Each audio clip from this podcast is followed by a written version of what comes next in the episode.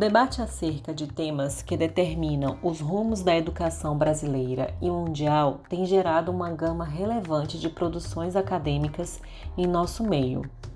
Dentre estas produções, destacam-se aqui aquelas que discorrem sobre currículo, avaliação e a competência socioemocional.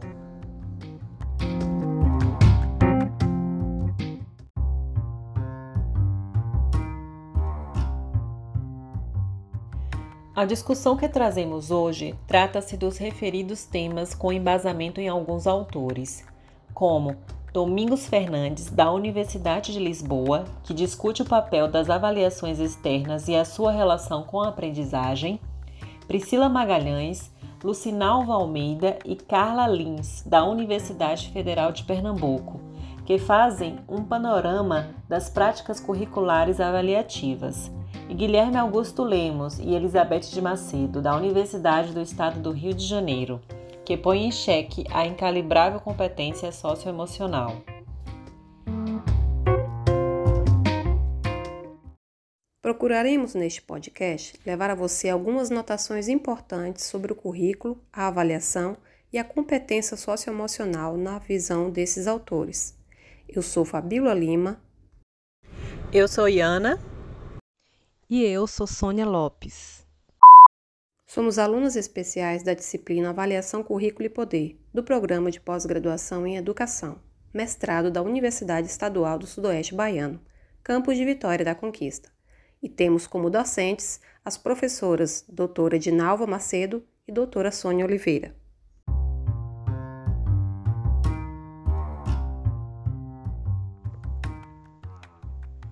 Segundo estudos dos autores citados, a avaliação da aprendizagem historicamente tem sido o foco das pesquisas e políticas educacionais brasileiras, onde tem assumido múltiplas tipificações, como diagnóstica, classificatória, formativa, somativa, processual, contínua, emancipatória, mediadora, dialética, dialógica e, no caso das avaliações externas, status de controle curricular.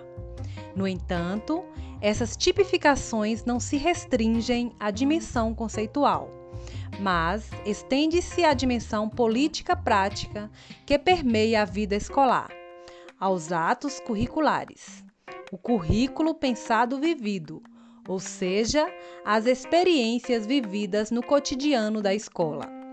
Já ao se tratar de currículo, no caso brasileiro, vale lembrar da Base Nacional Comum Curricular, que é um documento normativo para as redes de ensino e suas instituições públicas e privadas é referência obrigatória para a elaboração dos currículos escolares e propostas pedagógicas para o ensino infantil, ensino fundamental e ensino médio no Brasil.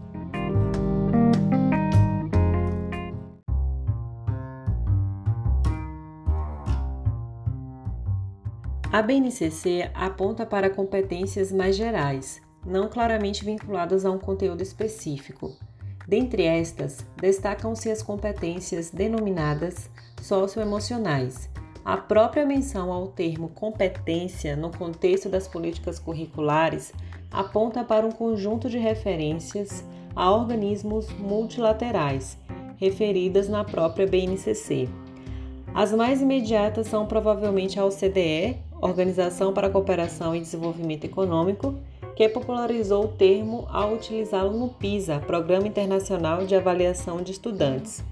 A Unesco, Organização das Nações Unidas para a Educação, a Ciência e a Cultura, e a ONU, Organização das Nações Unidas, com seu conhecido braço, o Banco Mundial.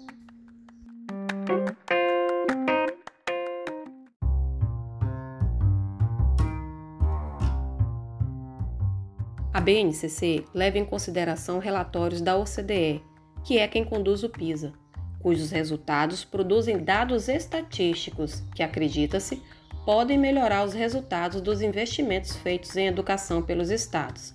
A isso chamam qualidade de ensino. Neste sentido, qualidade de ensino resume-se em números e metas, e a BNCC se apresenta como adequação curricular para privilegiar os conteúdos das avaliações externas.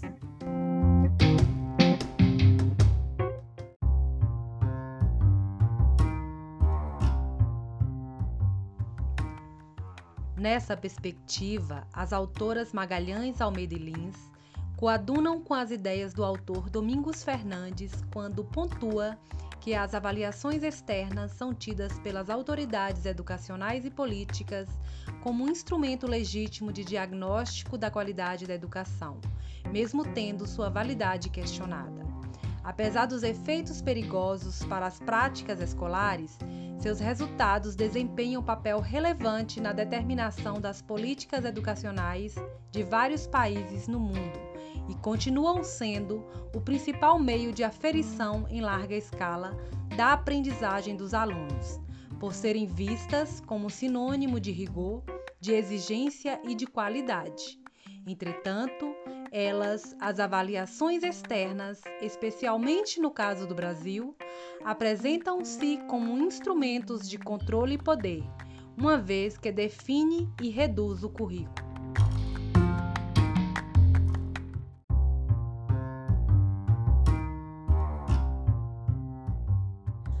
O que se percebe é que as avaliações externas tendem a aumentar o abismo da desigualdade entre alunos e escolas e seus executores não têm levado em conta a possibilidade de que seus resultados sejam utilizados para oferecer apoio aos professores e estudantes no sentido de melhorar suas práticas de ensino e de aprendizagem.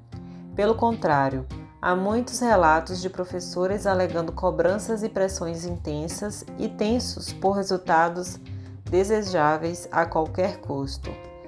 Nesta perspectiva de regulação e controle, gestores e coordenadores também pressionados em nome de um sistema de hackeamento da educação, como agentes de influência e na posição discursiva que ocupam na escola, apresentam-se como tradutores das políticas de avaliação em larga escala.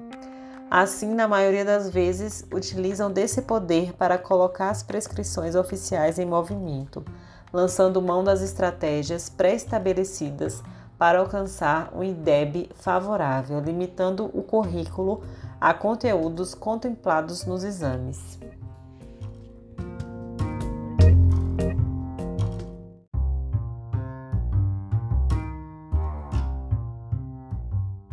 Deste modo, o currículo é concebido como produto cultural subordinado ao conhecimento que é cobrado nestas avaliações. Ao ensinarem para o que vai cair no exame, professores tendem a dar menos importância ou até mesmo ignorar os conteúdos e disciplinas importantes para a formação dos alunos. É dada maior ênfase em tarefas rotineiras e menor ênfase em tarefas que exigem tempo, recolha, tratamento, organização e análise da informação. Além disso, tem-se percebido que as escolas localizadas em comunidades socialmente menos favorecidas tendem a dedicar mais tempo em ensinar para o teste, causando o estreitamento do currículo.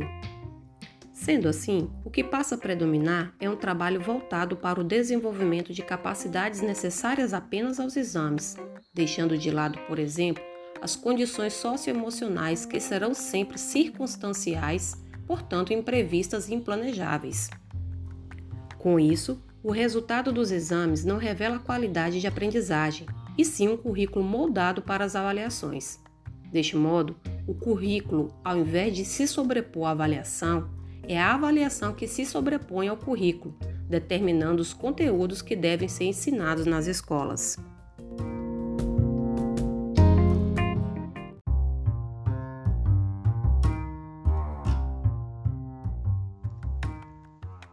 Apesar de toda essa relação de poder exercidas pelas avaliações externas sobre o currículo, é possível ainda visualizar práticas curriculares avaliativas de professores e professoras que conseguem transgredir aos modelos padronizados de currículo e se reinventar na escola a partir de novos sentidos de educação, currículo e avaliação que alicerçam as suas práticas.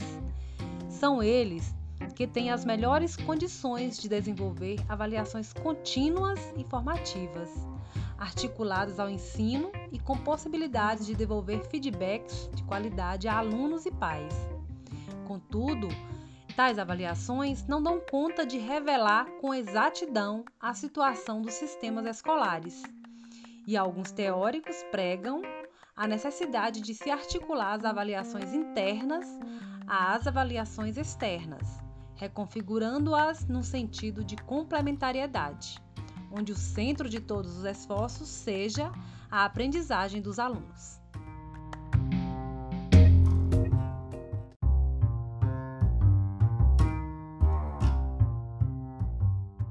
Para que isto ocorra, é necessário o investimento na formação contínua dos professores. Com sua participação ativa nos processos, a equidade em oportunidades de aprendizagem para todos os alunos, sobretudo aqueles provenientes de meios sociais e econômicos desprivilegiados, uma vez que sua realidade social, cultural e econômica tem grande peso na formação escolar, pois dela depende o acesso aos bens culturais e materiais que incidem diretamente na qualidade da aprendizagem. Porém, apostar apenas em questões de ordem interna não possibilita que os problemas educacionais sejam sanados, tampouco que a aprendizagem seja garantida de fato. É preciso um sólido investimento em políticas públicas de garantia de acesso e permanência na escola para todos os estudantes.